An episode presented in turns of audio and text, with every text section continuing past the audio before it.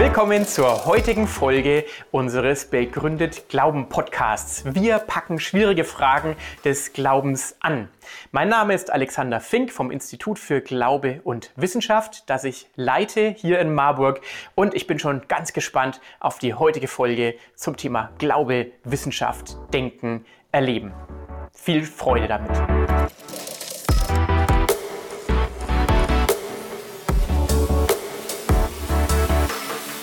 Meine sehr verehrten Damen und Herren, Dr. Markus Spieger gehört zu den wichtigsten und attraktivsten christlichen Stimmen im deutschsprachigen Raum. Eine Stimme, die es absolut verdient, gehört zu werden. Er ist promovierter Historiker, Journalist und Buchautor. Kürzlich ist sein tausendseitiges Werk Jesus eine Weltgeschichte bei Fontes erschienen. Kurz zuvor schon seine Kulturanalyse über Morgenland, eine Weltvorhersage. Daneben hat er zehn weitere Bücher veröffentlicht. Er ist ein vielbeschäftigter Mann und umso mehr freut es mich, dass er sich heute die Zeit genommen hat, um seine Stimme zu einigen relevanten und wichtigen Themen hören zu lassen. Markus, herzlich willkommen. Schön, dass du dabei bist. Ich freue mich auch. Lass uns mit ein paar biografischen Details beginnen, Markus. Ich nenne dir drei Städte, die für dich wichtig sind, so denke ich zumindest. Duisburg, Leipzig und München. Erzähl uns doch kurz ein bisschen was dazu. Ja, Duisburg bin ich geboren. Ähm, eine gewisse Zeit habe ich damit gehadert. Ist ja nicht so eine Stadt, wo die Leute zum Sightseeing hinfahren, aber mittlerweile finde ich das ganz cool. Das ist so eine Art umgekehrter Adel. Nicht Stahl, Kohle, da hat es noch damals richtig gestunken, war richtig viel Schwefel und, und äh, übler Geruch in der Luft. Und ähm, ja, von daher ähm, finde ich das eigentlich gut, dass man so richtig auch geerdet ist. Und ähm, Duisburg hatte auch den Vorteil, ein Stück weit ging es von da auch nur aufwärts. Ne? Das war neulich in einem Ranking der 15 Einkommens, ähm, ja, der, der, der 15 Städte gemessen am Einkommen war Duisburg auf dem letzten Platz. Also ich habe mich verbessert auf den vorletzten Platz. Äh, Leipzig war in derselben Auflistung auf Platz 14 von 15. Und da sind wir schon bei Leipzig. Da, genau, da wohne ich jetzt, eine ganz tolle Stadt. Viele sagen, das ist eigentlich das coolere Berlin.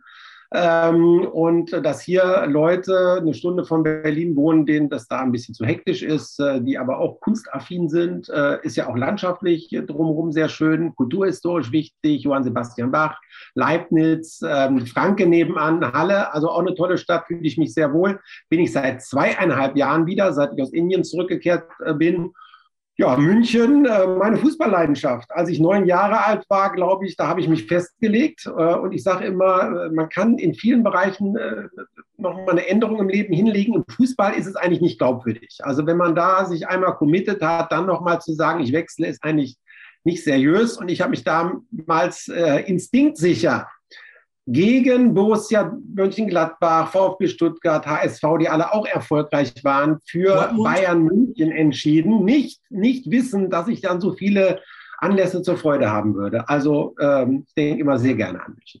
Für viele ist ja Fußball eine Art äh, sinnstiftende äh, Tätigkeit äh, und für viele ist es der Sinn im Leben schlechthin. Eine schöne Überleitung für uns auf unsere eigentlichen relevanten Themen heute Abend. Ich möchte starten mit der menschlichen Grundverfassung. Das, Markus, was jeder von uns will und alle suchen, aber die wenigsten haben es. Die Suche nach dem Glück. Und nun möchte ich beginnen mit einem bekannten evangelischen Theologen und Märtyrer, Dietrich Bonhoeffer. Bonhoeffer hat gesagt, Dankbarkeit ist der Beginn aller Freude. Viele große andere christliche Denker haben es ähnlich formuliert. Ich denke an G.K. Chesterton. Du endest dein Buch Übermorgenland auf den letzten Seiten mit einer Mahnung zur Dankbarkeit. Ist Dankbarkeit dein Schlüssel zum persönlichen Glück? Ich glaube, es ist ein sehr, sehr wichtiger Schlüssel, weil äh, erstmal, dass wir überhaupt existieren, ist ja nun alles andere als eine Selbstverständlichkeit. Die Chancen wären ja sehr viel größer, dass es uns nicht gibt. Also, dass Gott uns ins Leben gewollt hat, ist ja großartig.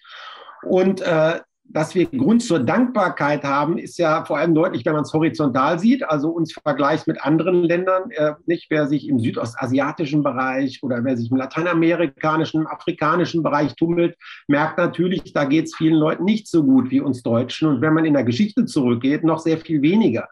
Also wir leben eigentlich das, wo Leute vor 500 Jahren gesagt hätten, buchstäblich Schlaraffenland. Die konnten sich das gar nicht vorstellen. Nicht auch so Sachen wie das Smartphone jetzt. Das hatten, haben sich ja noch nicht mal Science-Fiction-Autoren vorgestellt, dass man kommunizieren kann mit so einem kleinen Gerät mit Leuten in Australien in Echtzeit. Also sehr viel Grund zur Dankbarkeit und ähm, eigentlich muss man begreifen, wie glücklich man ist. Also das ewige Streben nach Glück ist da doch ein Stück müßig, wenn man in so ein Lidl oder Aldi oder Rewe reingeht und sieht, das kann man alles für doch relativ wenig Geld bekommen. Glücksforschung sagt ja auch, dass ab einem bestimmten Einkommensniveau es gar nicht so viel mehr einen Unterschied macht, ob man jetzt noch drei Autos mehr hat äh, oder, oder noch 100 Quadratmeter on top. Das habe ich auch in Indien gesehen. Sehr viele arme Menschen waren uns in puncto Fröhlichkeit einiges voraus. Also ich glaube, es ist ein ganz, ganz wichtiger Schlüssel zum Glück. Wunderbar. Das ist vielleicht ein Aspekt, auf den wir später nochmal zu sprechen kommen werden. Übertragen auf die gegenwärtige Situation, wäre das auch die richtige Perspektive für die aktuelle Corona-Krise, so schlimm und herausfordernd sie ist? Einerseits ja, nicht? viele Leute, denen geht es ja nach wie vor relativ gut. Das sind dann ja eher Zukunftsängste, die viele plagen, in manchen Fällen auch berechtigt. Also wer ein Hotelgewerbe hat oder freischaffender Künstler ist, das ist ja alles andere als lustig. Ich glaube, eine Sache kommt dazu, wo wir uns auch dann anthropologisch ehrlich machen müssen. Wir sind ja keine Supermenschen, sondern auch ein Stück gebunden an gewisse Mechanismen, die in uns drin sind. Und so ein psychologischer Mechanismus ist die sogenannte äh, Verlustaversion die allen Menschen zu eigen ist. Also, dass der Mensch eigentlich viel mehr Schmerz äh, empfindet, wenn er was verliert, als er Glück empfindet, wenn er dasselbe gewinnt. Das Runterkommen ist schmerzhafter, als das Hochkommen glücklich machen ist. So, und ich glaube, viele gerade in Deutschland spüren, wir sind fast am Limit in manchen Bereichen, was so Sicherheit angeht, nicht? Was ähm, die Möglichkeit angeht, äh, Jahrzehnte in die Zukunft zu planen und schon bis über die Rente hinaus. Da merken wir, dass wird wahrscheinlich gar nicht mehr in der Zukunft so sein. Und das macht Angst und das kann auch unglücklich machen, äh, ein Stück weit auch zu Recht, dass wir vielleicht in Deutschland erkennen, in manchen Bereichen haben wir es schleifen lassen. Wir haben unsere Infrastruktur nicht auf Vordermann gebracht. Wir sind ein bisschen träge geworden, sind im, im Bereich Modernisierung, gerade bei der Digitalisierung, merken was abgehängt worden und merken, jetzt kommen allmählich die Rechnungen rein. Und das wird die nächsten Jahre und Jahrzehnte sicher nicht einfacher werden. Also das ist schon eine Sache, wo ich glaube, da werden wir in den nächsten Jahren viel dran zu beißen haben. Und auch als Christ kann ich da nicht nur rumlaufen und sagen, Leute, seid mal dankbar den Leuten im Chat und dem Niger, denen jetzt noch schlechter. Äh, das funktioniert da nicht immer. Dankbarkeit wie ein erster Aspekt. Interessanterweise, Dankbarkeit ist eine geistige Einstellung. In deinem Buch Übermorgenland nennst du aber als einen weiteren Aspekt eines guten Lebens einen räumlichen Aspekt. Ich zitiere ganz kurz. Du schreibst, Zitat, das gute Leben entscheidet sich nicht an den Positionen, die man bezieht, sondern an den Räumen, in denen man sich aufhält. Zitat Ende. Konkret hier die Frage, was ist dein Lieblingsraum? Es gibt eigentlich einen Raum, der allen Menschen zu eigen sein sollte und könnte. Nicht, das sind die drei Dimensionen, äh, die die Bibel beschreibt mit Glaube, Liebe, Hoffnung nicht äh, glaube sozusagen äh, die Grundlage zu wissen, ich bin Geschöpf, ich komme von woher, ähm, liebe die Beziehung zu anderen Menschen, die sich aber wieder speist, die Motivation daraus aus der Hoffnung nach oben gewissermaßen vertikal, äh, die Ewigkeitshoffnung, äh, die Gewissheit, ähm, man lebt weiter. Und ich glaube, das unterscheidet Christen von anderen Nichtgläubigen, jeder Mensch ist ja Beziehungswesen. Also das äh, ist an Christen nichts Besonderes, dass sie Gemeinschaft pflegen auf die eine oder andere Art. Was sie dann doch unterscheidet von vielen Zeitgenossen, ist, dass äh, es eine Richtung auch äh, in der Geschichte zurückgibt zu den vorherigen Generationen, äh, die uns Glauben vorgelebt haben und dass es eine Richtung äh, vorwärts gibt, äh, bis hin eben nach dem Tod ins ewige Leben. Und ich glaube, sich immer bewusst zu machen, ich bin in so einem weiten Raum, ich kann auch gar nicht fallen. Also ich bewege mich immer auf, äh, auf irgendeinem Netz, das unter mir von Gott aufgehängt wird. Das ist auch glücklich machend.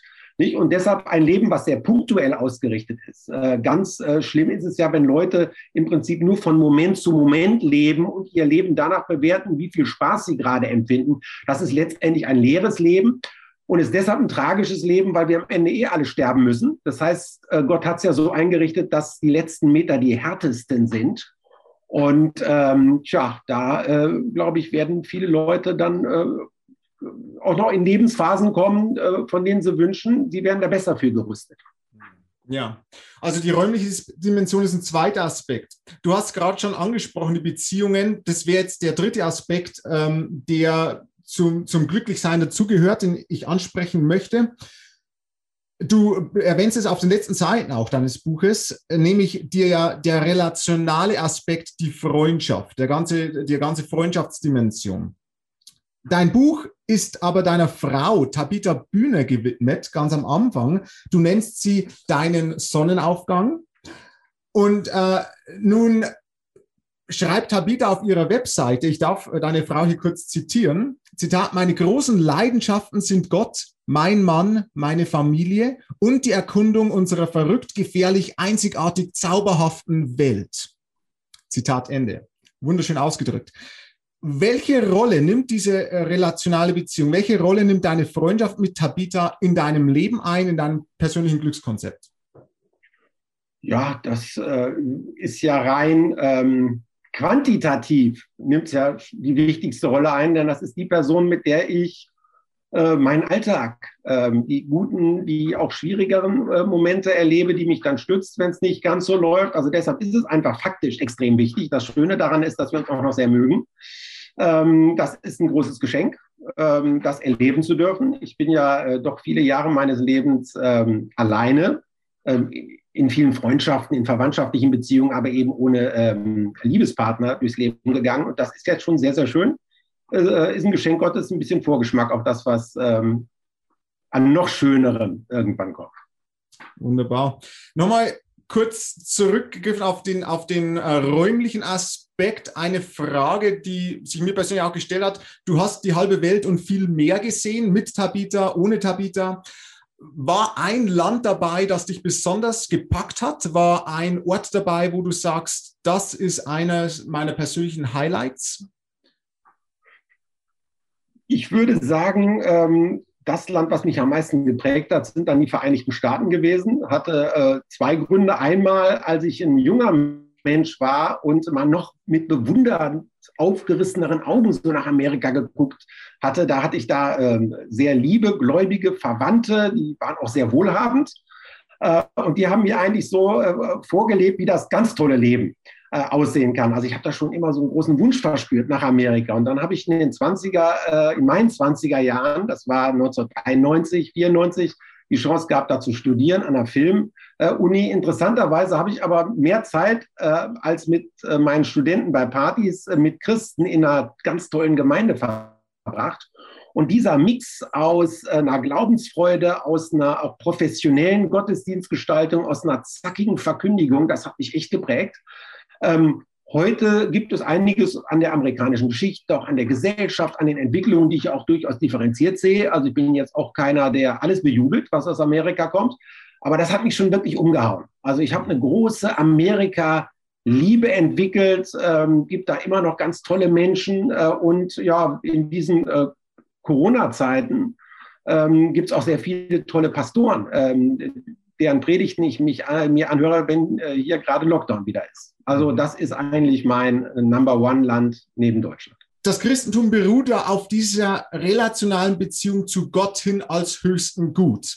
Interessanterweise schreibst du am Ende deines Buches Übermorgenland, äh, du gehst auf dieses relationale Konzept ein und äh, gehst auf diese Freundschaftsdimension ein und empfiehlst es auch als ekklesiologisches Zukunftskonzept, also sozusagen als Erfolgsfaktor für die Kirche von morgen, dass wir diese Freundschaftsdimension, was natürlich auf dem Liebesgebot beruht, dass wir das als Kirchen, als Gemeinden wiederfinden müssen, um überhaupt eine Stimme in dieser Welt wiederzugewinnen.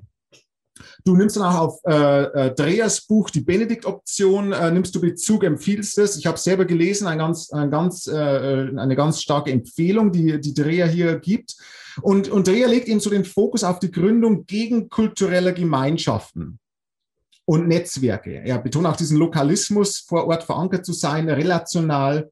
Und äh, siehst du nach wie vor, dass das kirchenmäßig das tragfähigste Zukunftskonzept ist, in, gerade im Westen? Ja, ich halte das für völlig alternativlos, weil ähm, in der Beziehung zu Gott lerne ich ein Stück weit auch, wie ich mich anderen Menschen gegenüber verhalten soll, beziehungsweise wie Gott andere Menschen sieht. Das ist ja nie eine ähm, eins zu eins Beziehung exklusiv, sondern da ist ja immer Raum noch für weitere Menschen. So ist das Ganze ja gedacht. Und ähm, leider in der Geschichte der Christenheit gab es immer zwei Extreme, die uns ein bisschen daran gehindert haben, die Schönheit dieser Beziehung zu Gott voll zu erleben. Das ist einerseits äh, ein sehr distanziertes Verhältnis doch zu Gott, dessen Allmächtigkeit, Erhabenheit für mich absurderweise extrem betont wurde, denn die versteht sich ja von selber. Dass der Schöpfer des Universums uns unendlich überlegen ist, äh, muss man ja nicht erklären. Das Revolutionäre ist ja, dass er uns in Jesus auf Augenhöhe begegnet hm, ja. äh, und uns äh, signalisiert, dass er uns äh, äh, mag, dass er uns zugetan ist, dass er uns liebt, dass er äh, in, in einer ja, der bemerkenswertesten Stellen überhaupt der Weltgeschichte äh, Jesus den seinen Jüngern die Füße wäscht. Und ich glaube, zu Unrecht wurde das immer so als eine Art Gimmick von Gott missverstanden. Also, dass er das so irgendwie strategisch macht, um uns jetzt einen Punkt äh, darzustellen, das aber eigentlich es für ihn eine Riesenüberwindung ist. Ähm, und ich glaube, da zeigt uns sich Gott in seiner ganzen antihierarchischen Aufstellung, dass für den, der allmächtig ist, spielt Macht äh, insofern keine Rolle, die muss er ja nicht demonstrieren. Deshalb kann er den unteren Weg gehen. Und ich glaube, die Freude darüber, das Berauschtsein, dass wir einen allmächtigen Gott haben, der uns aber auf eine freundschaftliche Ebene liebt und zugetan ist, diese Begeisterung befähigt dann, wieder Beziehungen auch zu anderen Menschen zu leben. Und ich glaube, die Spannung auszuhalten und aufzulösen, und einerseits nicht in so eine laxe Haltung zu verfallen, sondern schon die, die wichtigen Hinweise Gottes zum guten Leben zu berücksichtigen, aber gleichzeitig tiefe Freude zu empfinden bei deinem Gefühl, Gott mag mich.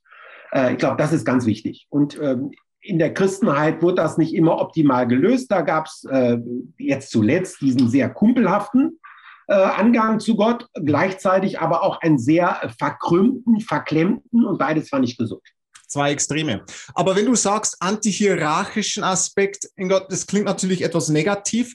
Denker wie C.S. Lewis äh, würden der, die äh, Idee der Hierarchie äußerst positiv gegenüberstehen. Also Hierarchie an und für sich ist ja nicht schlecht, wenn sie äh, mit der richtigen Motivation und aus dem richtigen Wesen heraus, im, im, im Falle Gottes natürlich aus seinem Wesen der Liebe heraus, geschieht. Und könnte man hier nicht eine Querverbindung herstellen zu unserer gegenwärtigen äh, Malé im, im Westen, dass wir tunlichst darauf bedacht sind, Hierarchien abzuschaffen und dass hier Denker wie C.S. Lewis oder auch Helmut Thielicke, der evangelische Theologe und Ethiker, sagen, Hierarchie ist etwas Gutes, das wir wiedergewinnen müssen. Und Tilly sagt hier eben, wir müssen unterscheiden zwischen den Nomen, zwischen Substantiv ähm, Elite und äh, dem Adjektiv elitär. Was wir vermeiden müssen, ist eine elitäre Gesinnung. Wir müssen das Adjektiv vermeiden, aber eine Elite zu haben und in diesem Sinne auch eine positive Hierarchie, das ist etwas, was wir absolut wiedergewinnen müssen. Würde das nicht auch für unseren Westen aktuell anstehen? Ähm, das stimmt. Äh, der Mensch braucht natürlich Ordnungen, Strukturen, in die er sich einfügt. Und bei C.S. Lewis äh, ist es ja äh, klar, dass jemanden, der so einen großen Intellekt hat, dass man sich ja ähm, selber um, um viel Gewinn bringt, wenn man das nicht respektiert und nicht sich fragt, was kann ich daran lernen. Ähm, für mich ist ein Satz wichtig geworden im Übermorgenland, der da heißt, die Strukturen von heute ähm, beruhen auf den, äh, sozusagen, sind gegründet worden von den Eliten von gestern und ähm, sind deshalb oft nicht in der Lage, die Probleme von morgen zu lösen. Und das ist ein Problem, das wir oft ja nicht mit, mit natürlicher Autorität zu tun haben, sondern mit einer Macht, die sich klammert an Errungenschaften, die auf die Vorfahren äh, hingekriegt haben. Oder mhm. man hat vor 30 Jahren einen tollen Abschluss gemacht, hat sich irgendwie nach oben gearbeitet und sagt, jetzt habe ich diese Position, jetzt müsst ihr bitte schön auch mir gefolgsam sein. Äh, das gibt es auch oft in der Kirche, in der Kirchengeschichte, dass Leute, die eigentlich äh, gar keine große Weisheit besitzen, dann aber doch Autorität reklamieren, denn sie sind ja Bischof, denn sie sind ja ähm, C4-Professor. Ja. Äh, und eine Beobachtung, die ich mache, je älter ich werde, weil ich ja mittlerweile doch auch einige Leute kenne, die sehr viel zu sagen haben, ähm, Macht bekommt den Menschen grundsätzlich nicht. Also Macht ist hochtoxisch, weil Macht bedeutet ja, unabhängig davon, was ich leiste, kann ich bestimmtes Verhalten erzwingen. Und das äh, sehen wir ja auch bei den Skandalen, die es immer wieder in der Christenheit gibt. Ähm, das nutzen Menschen aus, weil es einfach auch leicht ist, dann diesen Weg zu gehen Und ich glaube, Christen waren oft zu unkritisch gegenüber den äh, verhängnisvollen Auswirkungen von Macht, äh, haben sich eingeredet, der Heilige Geist, der wird dagegen schon immunisieren und die guten Leute würden damit schon umgehen können. Nein, können sie nicht. Außer Jesus konnte auch in der Bibel keiner damit umgehen. Wir sehen es an David, wir sehen es ganz tragisch an Salomo. Beispiel auf Beispiel in der Bibel, dass Leute oft schon in ihrem Leben auf den letzten Metern scheitern, weil sie sich selber für stolz halten. Und da ist wirklich der andere der, Bereich, der so wichtig ist. Die Ursünde ist tatsächlich, wenn wir äh, den Sündenfall sehen, ist ja dieses sich gegen Gott erheben, dieses Stolzsein. Und in der Kirchengeschichte wurden oft sexuelle Sünden, andere Sünden viel schärfer verfolgt als der Stolz, während Leute, die ganz eindeutig an Hybris litten, äh, geehrt wurden. Und ich glaube, da müssen wir ein bisschen umdenken. Das wird uns auch, glaube ich, glaubwürdiger machen gegenüber anderen. Wenn wir einen Raum schaffen würden, wo Leute merken, da wird jetzt nicht danach geschielt, wie viel Status, wie viel Prestige, wie viel Geld ist da im Spiel, glaube ich, wird das einen großen Unterschied machen. Ja, das, das sind natürlich wieder, du erwähnst einige Aspekte, die wir weiter verfolgen könnten. Vielleicht noch ganz kurz. Es ist interessant, im Griechischen haben wir für das Wort Autorität Exousia. Ousia ist ja das Sein, also aus dem Sein heraus, aus meinem Wesen heraus kommt eigentlich gute Autorität. Äh, es würde bedeuten, mindestens aus, aus äh, vom Charakter her und von der Kompetenz Darauf gründet sich Autorität, das wäre ein, ein Punkt. Ähm, kirchengeschichtlich gesehen, würdest du sagen, gerade im, im Lichte dessen, was du soeben in Bezug auf die Macht äh, äh, erwähnt hast, war es kirchengeschichtlich das größte Problem äh, des Christentums, äh, diese enge Verbindung mit dem Staat immer wieder eingegangen zu sein? Ja, es ist immer schwer, ähm, im Nachhinein Dinge zu kritisieren. Nicht? Äh, hätten sie damals nicht bei Konstantin oder bei Karl dem Großen oder wann hat man sich verkauft an die Macht? Wir wissen alle nicht, ob die Kirchengeschichte dann besser verlaufen wäre. Wir wissen natürlich auch, manchmal muss man zur Durchsetzung der eigenen Interesse, braucht man auch eine gewisse äh, robuste äh, Vorgehensweise. Deshalb möchte ich da gar nicht richten darüber. Nur mir fällt das auf, C.S. Lewis, du hast den ja äh, eben erwähnt, ist eine grundsympathische Persönlichkeit. Ähnliches galt für Bonhoeffer auch, wenn man sich deren Bieten anguckt. Das ist ja bewundernswert. Äh, wie er auch zum Ende dann diese äh, Frau heiratet, wie er sich kümmert um, um Leute und äh, eben nicht äh, Leute ausnutzt lag aber auch daran, dass er in einem Milieu tätig war, wo er jetzt nicht wie ein Heiliger verehrt wurde. Er musste sich in der Wissenschaft immer wieder beweisen. Er, er war auch da äh, kritisch Nachfragen ausgesetzt von sehr klugen Menschen und das hält demütig. Ich glaube, im christlichen Bereich ähm, äh, ist es dann doch oft so, dass einerseits so ein großes Bedürfnis danach ist, äh, Heilige zu haben, Leute zu haben, nach denen man äh, aufsieht, die auch möglichst fehlerfrei sein wollen. Man will ja gar nicht sehen, dass sie Schwächen haben ähm, weil dann ist der ganze Zauber weg. Ähm, und äh, gleichzeitig gibt es Leute, die das dann auch ausnutzen, nicht, dass sie nicht hinterfragt werden können. Und deshalb glaube ich ganz wichtig, immer wieder Leute äh, um einen rum zu haben, die einem auch äh, Paroli bieten können. Ähm, nicht gutes Controlling äh, in der Christenheit äh, mehr, mehr gefordert denn je. Ja, Accountability, Checks and Balances in diese Richtung. Ein weiterer Aspekt aus deinem Buch, der mich äußerst angesprochen hat, ist auf den ähm, am Ende, äh, zum Ende hin. Du, du, du nimmst dieses Konzept der Freundschaft und ähm, legst es um auf das Verhältnis zwischen den Konfessionen, zwischen den christlichen Konfessionen. Ökumene, Stichwort. Du äh, beschreibst die zwei größten Katastrophen in der Christenheit äh, als die islamischen Eroberungen und die radikale Religionskritik und schreibst beide Katastrophen gediehen auf dem Boden christlicher Uneinigkeit. Also weil sich Christen uneins waren, konnten diese Faktoren von außen das Christentum attackieren und zersetzen. Gerade der zweite Punkt mit den, mit den Konfessionskriegen, der 30-jährige Krieg äh, und äh, die, die Konsequenz mit der radikalen Religionskritik, ähm, erinnert mich natürlich an Pannenberg, das kleine Büchlein von Pannenberg, Christentum in einer säkularisierten Welt, wo genau die gleichen Analysen trifft.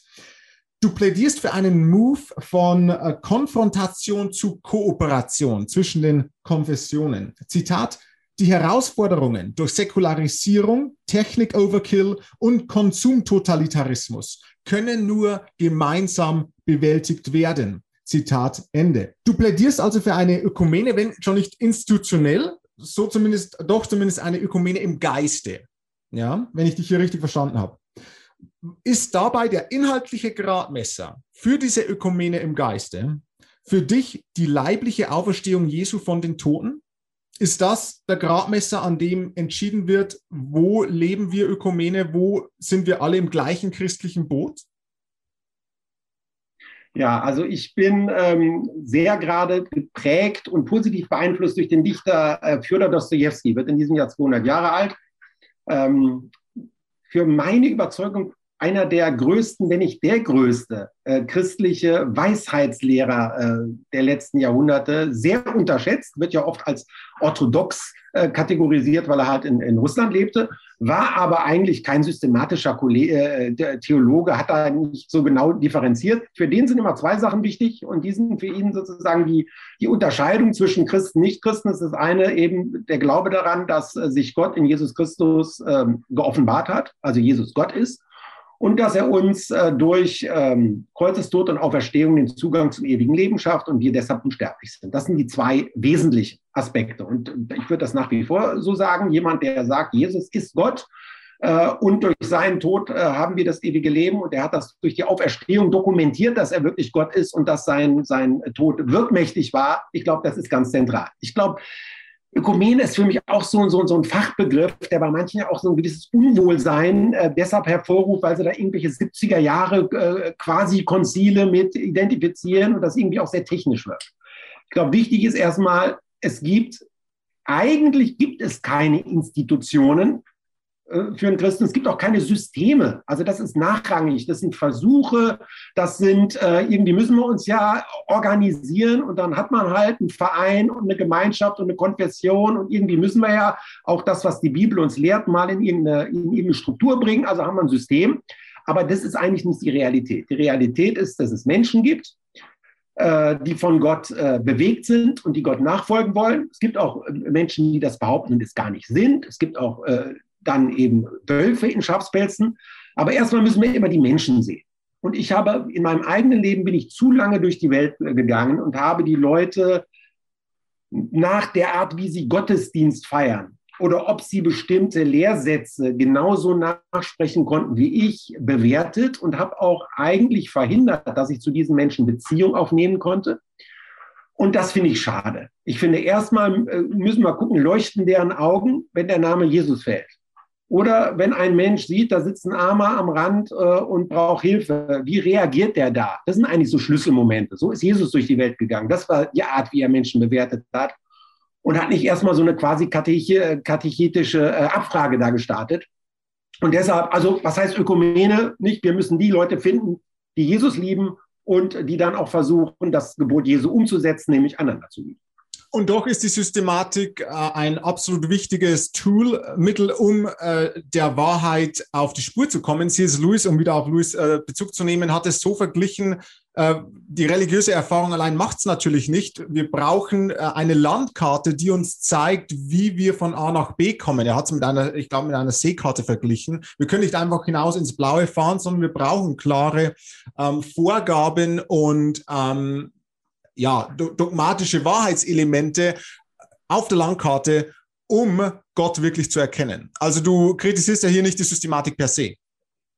Nein, das ist ja wie mit der Philosophie. Es gibt die Leute, die äh, weise sind und die natürlich auch versuchen, das, was sie sehen und wahrnehmen, ähm, in, äh, in Sätze zu gießen. So kommunizieren wir ja nun mal. Äh, problematisch wird es nur, wenn ein Mensch nur noch in der Abstraktion lebt und das hatten wir ja auch in der christlichen Geschichte, ähm, dass man ab einem bestimmten Punkt dem System mehr vertraut als Jesus Christus selber. Und dass man auch, wenn man die Bibel liest, gar nicht den Zauber wahrnimmt, der in den Begebenheiten von Jesu liegt, sondern eigentlich nur noch am liebsten gleich an den Römerbrief und gucken, wo sind da ein paar Lehrsätze. Ähm, und ähm, das verhindert manchmal, dass man auch noch überrascht werden kann. Nicht? Denn das Leben hat an sich, dass dann auch Systeme korrigiert werden. Das heißt, auch jedes System ist falsifizierbar. Aber das ist ein Versuch. Das ist deshalb sehr, sehr wichtig, ist auch sehr reizvoll. Ähm, aber das war halt das Problem der Pharisäer und auch immer wieder von äh, Theologen. Wenn das System das Leben quasi ersetzt, dann wird es problematisch. Hm. Deshalb auch da wieder eine gewisse Spannung. Einerseits die Beliebigkeit, ähm, rein aus dem Bauch heraus zu agieren und auf der anderen Seite eine Zwanghaftigkeit, wo die Strukturen dann alles sind.